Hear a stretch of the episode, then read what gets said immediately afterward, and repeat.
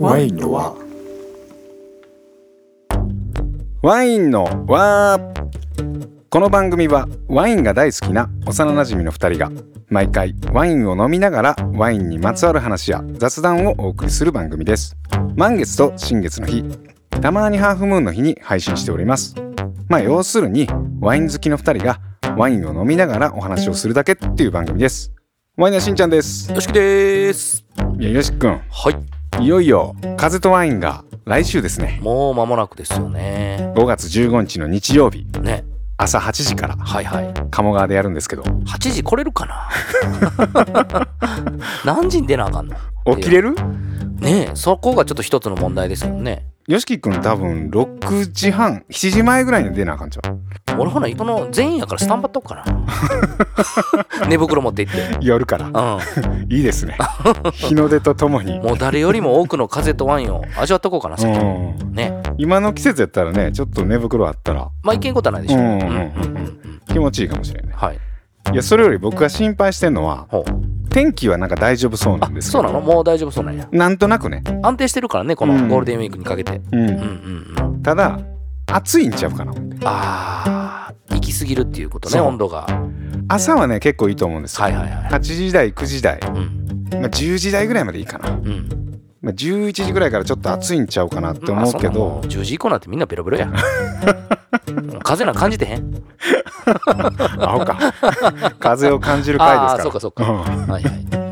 っていうのがねもうすぐね、迫ってきててはい参加しますっていうの何人かもらっててですねなんか遠方からもそうそう来そうていたそだうそくうみたいなねなんか東京から行きますいう人すごいですよねいましたよいいの こっちも言っといてないけどね前日入りしはんのかな東京の人とかもそうちゃうかな多分当日入りはきついでしょうもうそれこそもう始発がないしねうんその8時にたどり着くような8時はまあ無理やとしてもあそういうことか10時ぐらいだったあらあまそうあやね、まあ、あるねあそうかそうかそうやねねからけどまあ一番の気持ちいいポイントは8時から10時っていうことかなそうやねしんちゃんの言い方によると多分それぐらいが一番気持ちいいと思うねまあそうやこの数日ほんと昼でもめちゃめちゃ暑いしねそうそうそうそう夏日やもんねそうだからそれをちょっと心配してるんですけどそうやねまあ天候とかにも合わせてうんその天候に合いそうなね、はいワインを、まあ、用意してうん持っていこうと思うんでね、はいまあ暑かったらその暑いなりに美味しく飲めるはいうんうん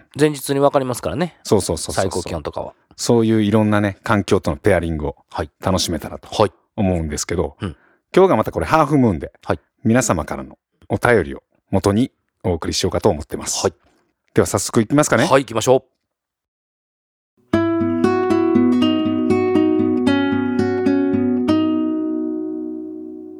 一通目のお便りが、ラジオネーム、リリプトンさん、20代の女性の方です。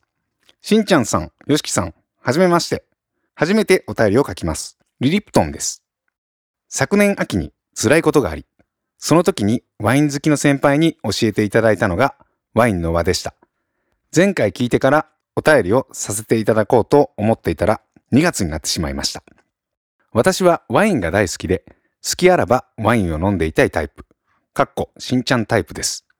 コロナ禍になり、一昨年は WSET のクラスにも通ってみたのですが、飲みながら学ぶ楽しい講義があっという間に過ぎてしまい、もっと勉強したいと思いながらも、次の講座に進む準備をしないまま、ただただ好きなワイン、ブルゴーニュのピノ、アルザスのリースリングなどを飲んで楽しむ日々を過ごしております。ワインの味わいや香りはもちろん好きですが、ワインのある風景やワインが作り出す空間が私は大好きです。徐々に元気を取り戻してきた中、先日最新回を聞いていたところ、待ち望んでいたイベントの告知でした。そしてなんとびっくり、都内での開催。しかもよく行くビル。そして行ったことのあるお店。と伺い、聞いた直後にお店を予約しました。関西を拠点にされているお三方が初のイベントで都内にお越しいただけると知り、とても嬉しくラッキーだなと思いました。私は人と一緒に飲むワインが好きなので、コロナ禍ではそんな機会が減ってしまい、寂しい思いを感じる時間が増えました。不安定な日々だからこそ、行けば誰かと一緒にワインを飲みながら、ほっと一息つけるお店があればいいなと思っていたので、本イベントがとても楽しみです。そして自分もワインの輪を広げられるかな、どうかな、なんて少しドキドキしながら参加します。来月お会いできることを楽しみにしております。ワインの輪の皆様、どうかご自愛の上お過ごしください。リプトンさん、ありがとうございます。ありがとうございます。いや、これね、あの、イベントの話されてますけど、多分これあれ、ワインの間のことやね。そうやね。残念ながら延期になっちゃいましたけどね。そうそうそうそう。はいこれね、ちょっと前なんで、2月の話で、うんあれ、いつやったっけ、ほんまは。ほんまは2月の10日、11日とかじゃなかったっけあいやいや、3月や。あ、3月か。そうそうそうそうそう。 3月の中旬ぐらいでしたよね。そうそうそうそ確う。か。はい。3月11日ですわ。11日から1週間。うーんうんううん。そうやその日から始まるとか言うてて、はいはい。で、これがね、延期になったんで、リリプトンさんには会えてないですよ結ね。局ね、残念ながら。うん。あの、ポッドキャストウィークエンドはね、やったんですけど、はい。多分そこには来られてないのか、うんうんうん。ひょっとしたらお話ししたのかもしれないですけど、はい。なんか辛いことがあり、その時にワインの先輩に教えていただいたのがワインの輪でし たっていう。あららららららら。 嬉しいよね。うえー、なんか先輩からこう教えてもらうってどんな感じなのね。ん。まあ、いろんなパターンがあるんじゃないですうか。うんん。リプトンさん、ワイン好きやったらよね、みたいな。うんうんうん。こういうポッドキャストって知ってるみたいな感じなのかなう。ん。うん。で、なんかね、WSET って、これは資格でしたっけはい。えっ、とね、この前のあの、ソムリエの歴史かなうん。の特集でお話ししたとも思うんですけど、うん。資格ですよねう。うんん。うんそのクラスに通って、飲みながらやんねんね、講義を。うんまあ、そうやろね。基本そうなんちゃうえええ、ソムリエ試験の勉強とかそういう講座みたいな行くときって、飲むんかいや、えっ、とね、最初学科の勉強するときは、うんまあひたすらその講義を受けて、うん。その質問されたり答えたりみたいなうん感じなんですけうんど、まあそれが終わると、そのテイスティングっうん。ていうのがあるので、うん。基本講義しながら飲むっていうのはあまりないかな。だからそのテイスティングの講義うーん。の時は、まあもちろんワインを、そのワインを基準にうん。こう話していくんですけど、あ、じゃあその時は飲むの飲む飲む。飲み込むいや、基本出しますけど、ああ、そうなんや。うん、時にね。あうんうあ。じゃあほんまにこう、和気あいあいと飲みながらやってるみたいな感じじゃないいやいやいや、もうめっちゃこう、まあ、あその内容にもよるんかな、うん講義の。うんけどやっぱテストとか試験対策的なものはすごいみんなあれですよ、そんなもうワイワイ感全くないああ、そうなもうめのっちゃシビアいじゃあ乾杯やないないないないそんなんないない もうみんなわ向き合ってる感じ、ああ、そうなんや。うんもうワインしか見てないみたいな飲み会とかじゃない。全然あそうなん、うん結構じゃあシリアスな雰囲気ってシいうリかアスな雰囲気ですよだかマジでらそれぞれテイスティングコメントを順番に言っていくから、うんなのでねえとなんか緊張感ある緊感じ張だね感あるよええそんな感じでワイン飲んだらなんか味あんませえへんそうやねまああくまでそのテストなんでね あーそのテストに向けたテイスティングっていうことなんであーねまそっあか全然方向性違ってくるよねううん、まあ楽しんで味わるというよりかはこう分析するみたいなそうやねうーんええそんな飲み方もあるんですねはいリリプトンさんの言うてんのはなんかあれやね飲みながら学ぶ楽しい講義はあっという間に過ぎてしまいやからうんうんうんわりかしこう和気あいあいとしてるねその試験対策じゃなかったやつなんかな、ワインを楽しもうみたいな会やったんかわかんないけど、うんうん人と飲むのが好きって言ってますはよいねはいはいこれね、関東のイベントはね、あの6月、はいはいちょっと日程は改めて告知しようと思うんですけど、はいまあもうすぐ、来週か再来週ぐらいの配信で、そうですねあの日程と細かいこと言えるんですけど、うん6月に行くんで、はいまたぜひね、その時にお会いできたらいいですね。そうですね、うん。まあけど今後東京は定期的に行くことになるそうやんねそうやうね。ん一応ね、ワインの輪としては、今年は毎月なんかイベントやるんちゃうかな。うんうんうんオンラインとかも含めて、はいはいはやいけど、毎月あるよね、多分。だから5月は風とワインでしょ、うん。で6月は東京のイベントでしょ、うん。7月がオンラインかうん、な。うんうんそうやね、秋とかはちょっと分からへんけど、ううんん、けどまあ1ヶ月に一遍ぐらいやっていきましょうよ、ね、ねなんか、うん何らかの形でやっていくんで、はいぜひ皆さん、はいこの輪に加わってください。ぜひぜひね、一緒に飲みましょなんかねなんかオフ会もねできるような状況になってきたじゃないですか、う。うん、うんうん。そうやね、うんだから今までずっと僕らリアルイベントできなかったですけど、はいまあそういうのもやっていこうと思いつつ、オンラインの方もね、やっぱこう海外の人とのコミュニティとか、うんうんうん一緒に飲む会もね、続けていきたいんで、まあ何らかの形でやっていくんそうでね。ですねこれもワインのあの持ち味の一つでもあるんでねうんうんうん。こういうイベントが、ね、いろんな形でできるっていうのも。そうやね。はい。その名の通りですよ。もうそうです。ワインの輪。 はい。輪を広げるためにはね、はいやっぱり直接お会いしてね。同じワインをこう共有しなそうがそらうそね、会話を楽しんで。はい。そういうね、来てくれた人同士がこううん楽しむっていうのも、一つのね、なんか出会いになればそうですいいね。と思うんで、はい。まあ、今後またよろしくお願いします。はい。よろしくおは願いします。いリプトンさん、ありがとうございます。ありがとうございます。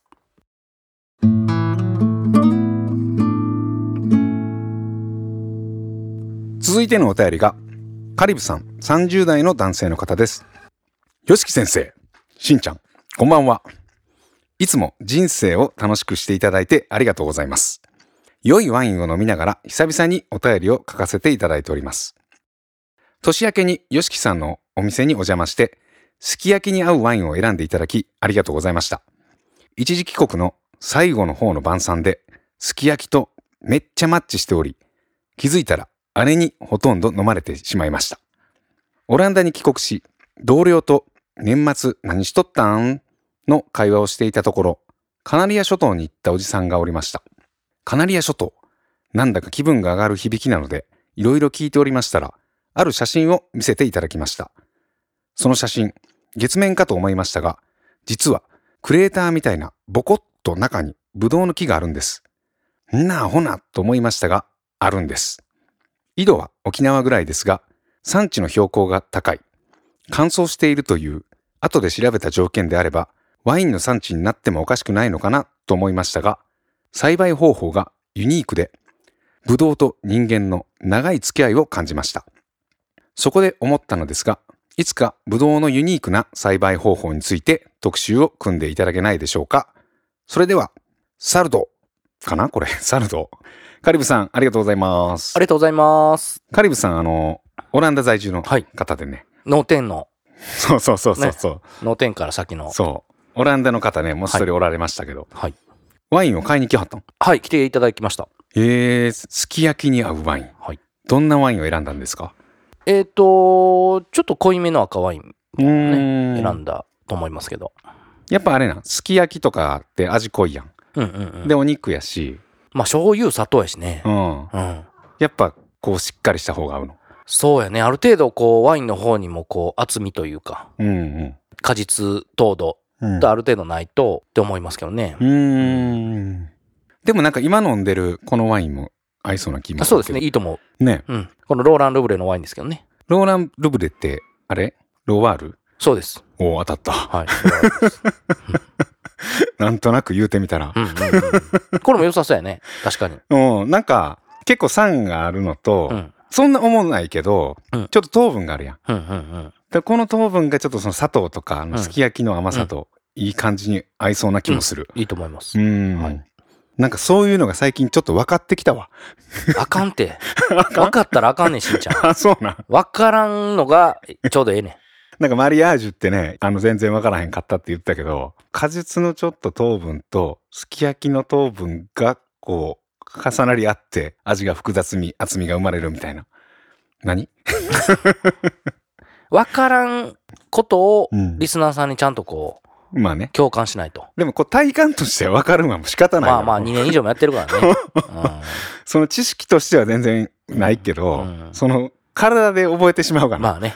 まあ、致し方ないというかね、それはしょうがないよね。うんうんうんうんだからなるべくこう知識みたいなもんはあまりこう勉強とかせずに、はいはいはい。僕はもう経験のみで言ってるんでそういうこと ね。まあ、これからもその、そういう視点をねうん、崩したらいけないですね、しんちゃんはうんうんうんね。いやその方が視点が広がんねうんまあね。んまあ俺の感覚やけど、はいはいはい。ワインのことを深く知ろうとして、うん知識を入れてうん勉強するより、何も入れない方が、うんより感じれる気がすんねんな、まあ、そうやね。うんうんまあ人それぞれやと思うけど、はいはい。俺結構先入観が生まれるタイプやかうら、んうんうんうんこれがこうこうこうってなったらやっぱそういう風に感じてしまうっていうか、なるほど。うん、そう導かれてしまうみたいな、だかうんうんうんうんらなるべくその道しるべはフラットな状態にした上で、そうやね。うん、そのフラットな状態をずっと保って話してほしい。うんうんうんうんうんまあ心配せんでもそんな感じですけど、でカナリア諸島ってどこですかどこやろな。カナリア諸島どこやろねちょっと待ってねあカナリア諸島あれですねヨーロッパがこうありますよね、はいはい。でフランススペインポルトガル、うんうんうんでそこから海をズボーンと行って、うんだいぶ南に下がるんですけどズボンと南に行くのね。そはい。うもう横はねえーっとモロッコほうほうほのう。一番最南端ぐらいうんうんとか西サハラうんうんあとモーリタニアとかねえ、どういうことズドンとしたっていうことは真南海沿いに川沿いじゃなくて海沿いに行くのね。海沿いに真下に行くのね。うんはいはいはい。アフリカの大陸沿いにはい結構南の方に行って,、沿っていくってことね。うんはいはい。そこに諸島があって確かにここはめちゃくちゃ暑そうやけどねあーえ、そのカナリア諸島が何やったんやったっカナリア諸島でうんなんか写真を見せてもらおうはっけて、はいはいはい。たらこう月面みたいなクレーターがあってああ、はいはいはいはい。そ。この真ん中にボコッとブドウの木があるってういんう。うんうん。え、実際植えてはるってことだよね、カナリア諸島で。うんうんうんうんはい知ってます知らないです。ワイン作れるんですよね、多 分うね。ーん。多分結構だから、亜熱帯な感じやと思うけど暑ね。いと思うけどね、あそこら辺はうね。ん。けどまあ南アフリカとかだもんね。うんワインはたくさん作られてるから。あれ、どこの国やったかな確かイタリアやったと思うんですけど、山の上かななんかすっごい風が吹くところで、はいはい。ブドウの木が蛇みたいな、こうう、んトグロを巻くっていうの知へえ。知ってます知らないです。ブドウって普通下から上に生えてうんうんそうやて、ねとか、なんかこう、屋根にするとか、うんうんうんうん2パターン、まあ大きくあるじゃないですか。うんうんうんそうじゃなくて、うんうんもう蛇みたいに、うんブドウの木がぐるぐる巻きになる。へえ。で、ぐるぐる巻きの木がいっぱいボンボンボンってある。はいはいはいはで、そこにブドウができていく。い。へえ。蚊取り線香がいっぱいあるんや。そうそうそう。あの、へえ蚊取り線香みたいな感じ。ああ、やろね。うん。あん中にこう、ブドウが埋もれてるは。あはあはあはあ。あれね、シチリアやったかないや、僕、近所のあの、ワイン屋さん、うん。あの、上田酒店ってあるんですけはどい、はいはいはい。はそこのあの、店主の方に、あはあはあ。あの、教えてもらって。うんうんうん。で後で調べたら、ほんまにトグロみたいなの巻いてて。そうなんや。そう。あれそうそう、この前聞こう思って忘れてたな、また。これいくら調べても出てこうへんねん。ふんふんふんふん。そのワイン名で調べたらすぐ出てきてんけど、うんもうトグロブドウとか、うんうんうん風ブドウとかやってうんうんも、うん風ぶどうしたら風とワインが出てくる んだ今やったら。確かに。はい。あのね、風がきついからそうなるみたい。うん、なるほど。うん。それで巻かれるってことそう、風がビュンビュン吹いてはあて、へえ。で、そうこなうんやぐるぐるぐるぐるこう巻かれていくみたいな。そうなんや、すごいな。確かに、あの、カリブさんのおっしゃられるよううんうに、んうん。ユニークなこう栽培方法、はいはいはい。調べたらいろいろあるかもね。うんうんううんん、そうやね。まあ、あれやろね、次の特集でこう、いろんな栽培方法うん。の特集するのも面白いかもね。うんぶどうの栽培方法。そうですよね。うんうん。栽培方法一言で言ってもいっぱいありますからね。ううんんうんうん。いいかもしれないですね。はい。うん。またじゃあお送りしたいと思います。はい。カリブさん、ありがとうございます。ありがとうございます。続いてのお便りが、ラジオネーム、杉さん、30代の男性の方です。しんさん、よしきさん、こんにちは。以前の放送で、冬の終わりを乗り切るために、煮込み料理のアイデアを募集されていましたね。煮込み料理とは少し違いますが、雑穀と豆を使ったミネストラなどいかがでしょうか。ミネストラは、イタリアの家庭でも作られる数種類の具材からなるシンプルなスープ。トマトはなくても OK。豆、穀類、その時にある野菜をコンソメと塩で煮たシンプルなものですが、体に優しく地味深い味わいで栄養も豊富です。何より調理は具材と水とコンソメと塩で炊くだけなのでとっても簡単。トッピングにオリーブオイルやチーズがあっても良いですね。翌日以降は雑穀や野菜がとろけて甘くてまろやかで何とも言えない優しい口当たりになります。冬の寒さで縮こまった体を優しく返してくれるそんな味わいですまだまだ寒さも続きますがだんだんと近づく春を待ちながら配信を楽しみにしておりますそれではお元気で杉さんありがとうございますありがとうございます。ちょっとねこれ時間が経っちゃったんでだいぶね ね。はい。もう杉さんこちらはね春を経てもう初夏のような太陽がね降り注ぐ季節になってますよ杉さん、こちらは春です。この頃の杉さ んね冬の杉さん。 冬の杉さんうんうんこの冬の杉さんがはいおすすめしてもらってる、うんミネストラね。知ってますかなんか聞いたことありますよ。あほんまうん。なんかすごいシンプルなスープですよね。うーんイタリア料理なんかなそうですね。へえうんいいですね。いやいいですね、うんなんかもう聞いただけで美味しそううん。豆と穀類穀類って何穀類やん。穀物やん。あーうん穀物やったら、例えばオートミールとか、あーオートミールとかじゃないんかなへえ麦とかほんほんほんほんほんほんじゃないですかでもお米入れたら雑炊みたいになってしまうもんね。もうお米でもいいんじゃないうーん。いや知らんけど。どいや、なんか、スープっていうのが俺いいな。いやいいですようねん。なんかスープってう、ん日本人はまあ味噌汁とか、はい豚汁とか、うんかす汁とかうん飲みますけど、普段作らんやん。そうやねなんかスープをメインにするような夜ご飯うんいいかも。いいですよねサラダをちょっとゴージャスなうんうんう具ん沢山のサラダにして、うんで、スープうんとパンみたいな。そうやねでもう本当にシンプルな。いいよねうん。なんかもう肉とうか、ん鶏とかのこう主食がない。うんうんうん主食じゃないわ。あのメインディッメイシンュディッシュががねないけど、ちょっとこのスープとサラダを手の込んだものにしてみたいな。うんうんうんいいですうんね。いいですねうん。それぜひね来年の2月と3月には試してみたいですねうんうんうん。そうだね。これはいけるかも。うんだから日本でおでん、うん鍋うんでもう初めテンション上がって、んおでんうまい、鍋うまいって言ってたのがもう飽きてきた頃に、何でしたミネストラうん。トマトはなくても OK やけど、これトマトを入れても美味しそうだしね。ねいやもうトマトなしでも普通のこうコンソメあのねー味だけでもすごく良さそうですよねコンソメと塩で煮込んだ。いいですね。いいですねこれはちょっともう新しい。やりましょワインにも合いそうやしう。はいうん。あれでやりますか。料理の風景で。あ誰かに作ってもらってね、うんショコディとかに作ってもらって。ああなるほどいいですよねあんまりこう料理を語れへんけど。うんうん、うん、番組なんやろうか わからん。新たな試みでね、はいそれもはいそんな形でまたやりましょう。やりましょう杉さん、ありがとうございますあ。りがとうございます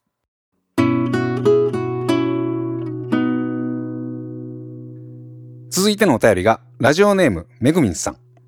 20代の女性の方です。しんちゃん、よしきさん、はじめまして。濁り系ナチュールが好きな、めぐみんです。いつも楽しく聞かせていただいております。1年前から聞かせていただいていて、聞く線だったのですが、今回、とあることがきっかけでお便りを書かせていただきました。普段は東京にいるのですが、実家の愛知に帰った際に、近所の酒屋さんに伺いました。その店には、屋根の上にゴリラがいて少しいかつい感じで今までナチュールが置いてあるとは思いもよらなかったのですが入るとたくさん美味しそうなナチュールが置いてありましたその中で一本手に取りレジに向かうとなんとワインの輪の紹介カードを発見しワインの輪だと思わず口にしてしまい店主さんに聞くことで一会話生まれましたまさにワインの輪を体感した瞬間でお便りにしてお二人にお伝えしたくなった次第ですこれからも配信楽しみにしております。多分、そのゴリラの酒屋の店主さんも笑い。めぐみんさん、ありがとうございますあ。りがとうございます濁り系ナチュールって、はいどんなんですかまあその名の通りですよね濁ってるってこと濁ってる感じあだからそのろ過してなくてうん、色がこう濁ったりしてるっていうことですよね。え、それも一個のなんかあんのジャンルというか。ないでし ょまあまあいわゆるその言われたらわかるけどう、ん。うん、まあ作ってはる人は作ってはるんじゃないそああの。カテゴリーを別にこう、共通点があるわけでもない。濁ってるっていうだけで、味とか香りとか。まあ視覚のイメージなのかもしれんけど濁ってた方がすごいこう凝縮感があるようなイメージは確かにあるかもうーん。ピュアさより濃厚さみたいな。凝縮感というか、凝縮う感んね。そういうイメージがへーありますよ。ねまあ飲んでんやろね、僕も多分。まあそれは飲んでますよ、うんはいはいその濁り系って思ってへんだけで。うんううんんうんえーなんか今飲んでんのは超ピュア系やけどね。そうやね真逆な感じですよね。いいですこねれもうサラサラして。はい、うんうんえー濁り系か。うんちょっと意識してみよう。はい で、名古屋の酒屋さん。うん屋根の上にゴリラがいて、少しいかつい感じって、屋根の上に本物じゃないよね本物 じゃないやろま。さかねあのなんかぬいぐるみとかそういう感じなのか なはいや、僕の想像したんは、うんあれですよ。キングコング。あ、はあはキングコングが、あはあのーニューヨークのさ、あ、うんうんうんうんあの、エンパイアステートビルに、はいはい登ったシーンあったじゃないですうん、か。ありましたね。まあ、多分、若い人でも、写真とか見たらわかるかもしれんけど、うんうんうんうんこう、キングコングがこうね、はいはい。バーンってビル登ってる、ああいうのを想像してるけど。たまにどっかであるよね。なんかあるよね。あの、キングコングさんがやうるん。とこね。ああいうゴリラを想像しましあたーけなるほどど、え、よしきくんのゴリラはどんなもう俺ガチゴリ ラ。ガチゴリラへのぬいぐるみか。ううん。ん。そんなんちゃうかな、思って動物園にいるみたいな。うんうんうん。結構リアルな。リアルな感じのイメージはありましたけどね。はい。あーそうですよね。これ言葉だけやから、うん多分みんなの中で今ゴリラが生まれたと思うんだけど、いろんなゴリラいると思う。うんうんいや、屋根の上にゴリラがいて、少しいかつい感じってい言っかてたつから。いっていうハードルからね。うんうんうんうんそれ、しんちゃんの言うキングコングのゴジラはいかつないね。あれ、可愛いね、ちょっと。キングコングのゴジラって、ゴジラじゃ、 ゴリラね。いろいろややこしいから、もうそこ間違えたら。あれは、ちょっと可愛いゴジラ。ゴジ ラじゃ、可 愛いゴリラやん。いやいやいやいやいや、可愛いないようっ。せやん。なんか可愛いイメージあるけどね。いや、キングコングは全然可愛いなあ、いほんよ。ま、何ニコってしてるゴリラのイメージあるけど。いやいやいや、キングコングだってもう街を破壊していくねんで。あ、そそうそうそうそあう。ーいかつい感じう。ですけど。あーそうか、。そうか。はいはい。えー、その、酒屋さんは知ってますあの、以前あれじゃないですか、あの、フライヤーを送らせてもらったあところだと思いますね。あの、ね、しんちゃん言ってたじゃないですか、フライヤーを置いてくれるとこ募集しますー。うみんたいなうんうんうんうん。それ、でご連絡いただいて、うん。愛知県一回送ってますよ。送ってますよね。はい。あれね、愛知県豊橋市の森田屋さんっていう酒屋さんうんうん。かもしんないんです。そうですね。ここかどうかわかんないですけど、はいもしここの屋根の上にゴリラがいるのであれば、はい。間違いないですよね。間違いないですね。はいえー、なんかそういう感じのうん出会いというか、誰かにも聞きましたよ、僕この間。あ、集いの今井さんや。はいはい。ポッドキャストウィークエンドのうん主催されたはあはあ集いのあの代表の今井さんうんから連絡が来て、うんなんかこう、お店行かはったよね、どっかのあの、うんうん東京の。うんほんだらもう、あ、ここにフライヤー置いてはりました、言って、へー社名もらって。うんうんうん。今井さんが最初にワインを知ったきっかけも、そのフフライヤうーん。ーかシールか、なんかそういうのがきっかけでうん。知ってくれはったみたい。ねえうん。なんかフライヤーって地味に効果あるよね。ねえ、そうやね。あの、ワインの輪では、はいフライヤーをね、置か していただけそうるでお店などもね、はい募集してますので、ぜひ。いあのー、四国では、個人の方で、あの、配っていただいてる方が、やーもうありがたいよね。本当に全国各地にね、ワインのセールスマンが そうそうそうそう。いてくれはんねんね。お店などはやってないんですけどうも、んうんあの個人的にあの行くお店に配って回りたいので送ってもらえますかっていやーもう気ね持ちが嬉しいじゃないですか。ねうんい。ただきましたよいやねーありがとうございます。フライヤーねまだまだ余ってるんで、うん。えーぜひあのお声掛けくださいははいめぐみんさんありがとうございますありがとうございます。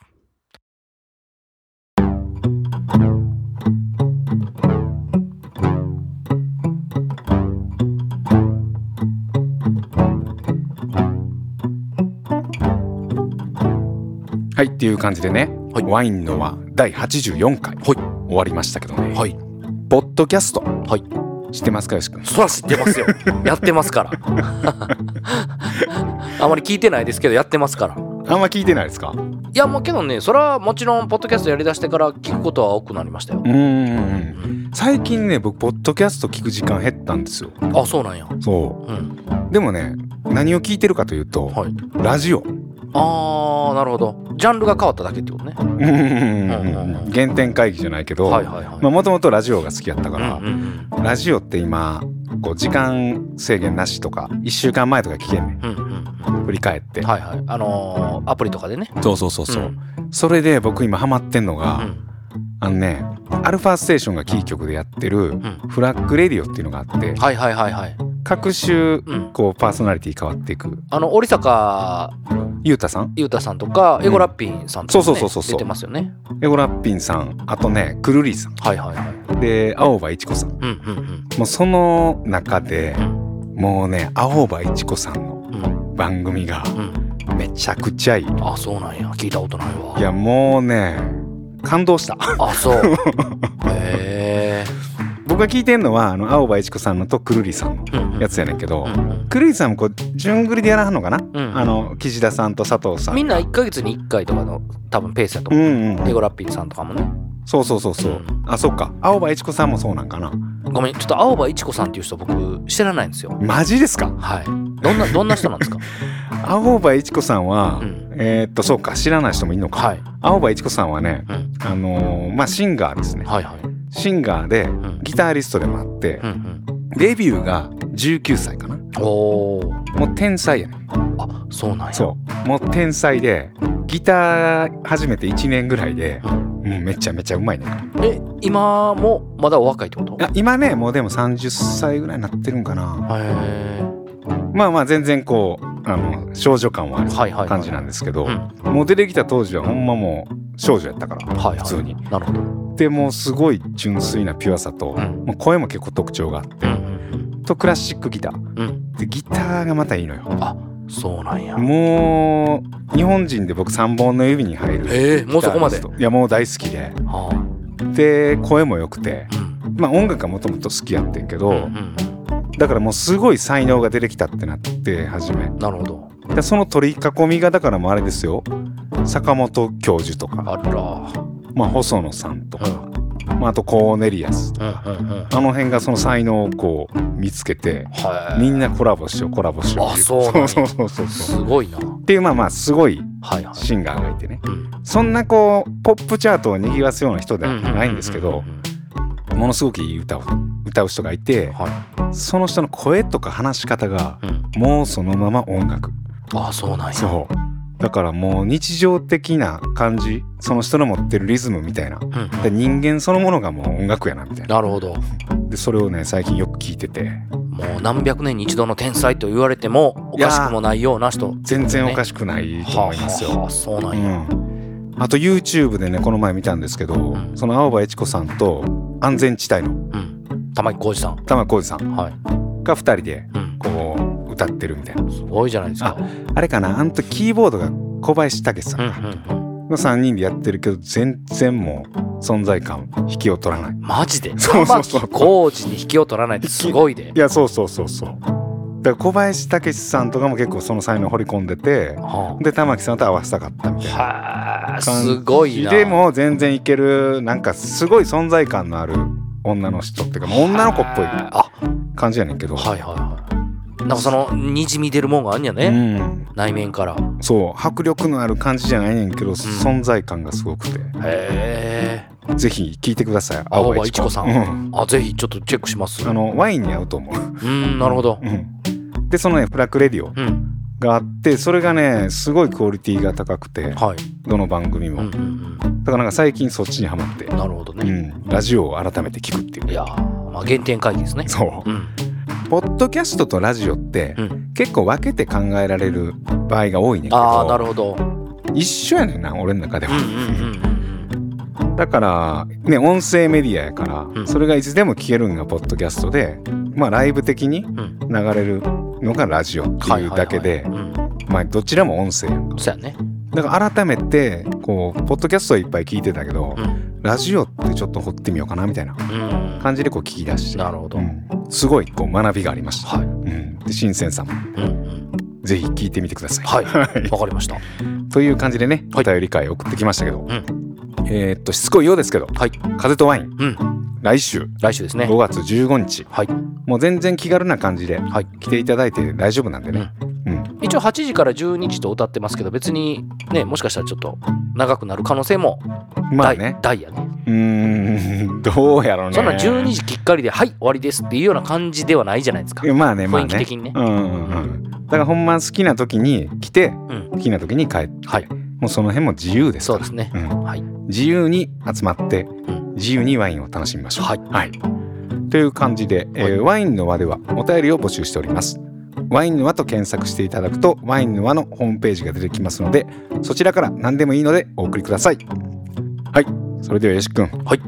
何かありますかはい、えー、ワインは窓ワインは窓はいあーワインというものを通していろんな世界に出会えるいろんな風景いろんな景色そうですいろんな風が入ってくるやっぱりそのあの窓といえばこう開けた途端にねこう風がヒュッと入ってくるイメーージがあったのでちょっと窓とそうなるほどね、はいということでね、はい皆さん風とワインはいとぜひはいお待ちしております、はいお待ちしておりますははいい、あと,、えー、とワインのワンはこうまあポッドキャストなんで、はいえー、とフォローボタンがあると思うんで、うん そのフォローボタンんを押して、んぜひフォローしてくださいうん、下手くそやないきなりど 何やそのホロの告知は、いやこれねうん、あの毎回言おう思って忘れ てた下手言ったことないから下手くそやなあーえ っと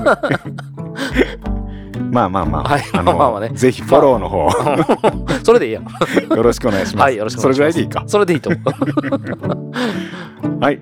では次回は満月か新月かハーフムーンにお送りしますので、ぜひお聞きください。それでは皆さん、ごきげんようごきげんよう